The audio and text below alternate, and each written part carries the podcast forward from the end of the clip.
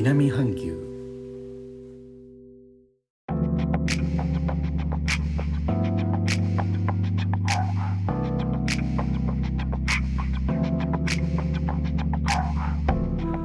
インドネシアから高野です。日本との間約6000キロ。ジャワ島中部の古い都ジョグジャカルタからお送りしております。日本とは一味も二味も違う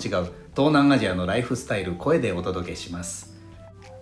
東京パラリンピックインドネシアは国技とも言われるバドミントンで4つから7つ目のメダル獲得のニュースです。現在26歳の男性パラバドミントン選手スルヨ・ヌグロホが男子シングルス立位上肢障害 SU5 で銅メダル。現在22歳の男性パラバドミントン選手デーファ・アンリ・ムスティが同じ種目で銀メダルを昨日9月4日に獲得しています。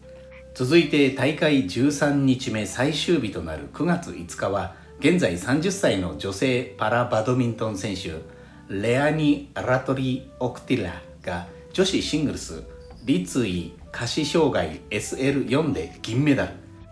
現在29歳の男性パラバドミントン選手フレディ・スティアワンが男子シングルス立位下肢障害 SL4 で銅メダルと2日間にわたりシングルスで4つのメダル獲得です。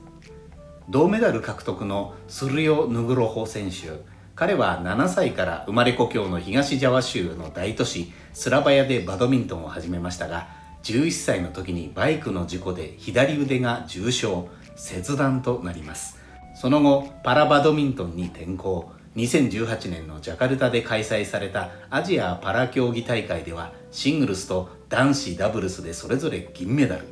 男子団体で金メダルを獲得しています。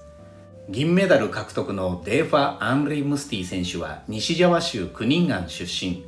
彼も13歳でオートバイの事故に。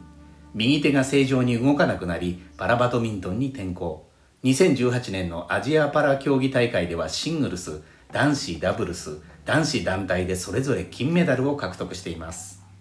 銀メダル獲得のレアニ・ラトリ・オクティラ選手はスマトラ島のリアウ州バンギナン出身。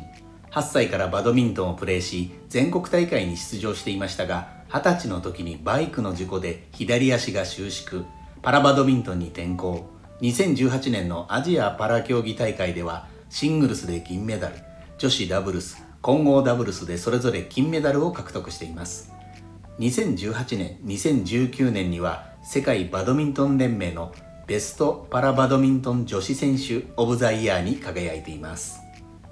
銅メダル獲得のフレディ・スティアワン選手は中部ジャワ州のソロ生まれ子供の頃からサッカー選手になることを夢見ていましたが片方の足が小さい状態のため両親がバドミントンを勧めました。彼は高校に入学後全国レベルの大会に積極的に参加。2018年のアジアパラ競技大会ではシングルスで銀メダル男子団体で金メダルを獲得しています。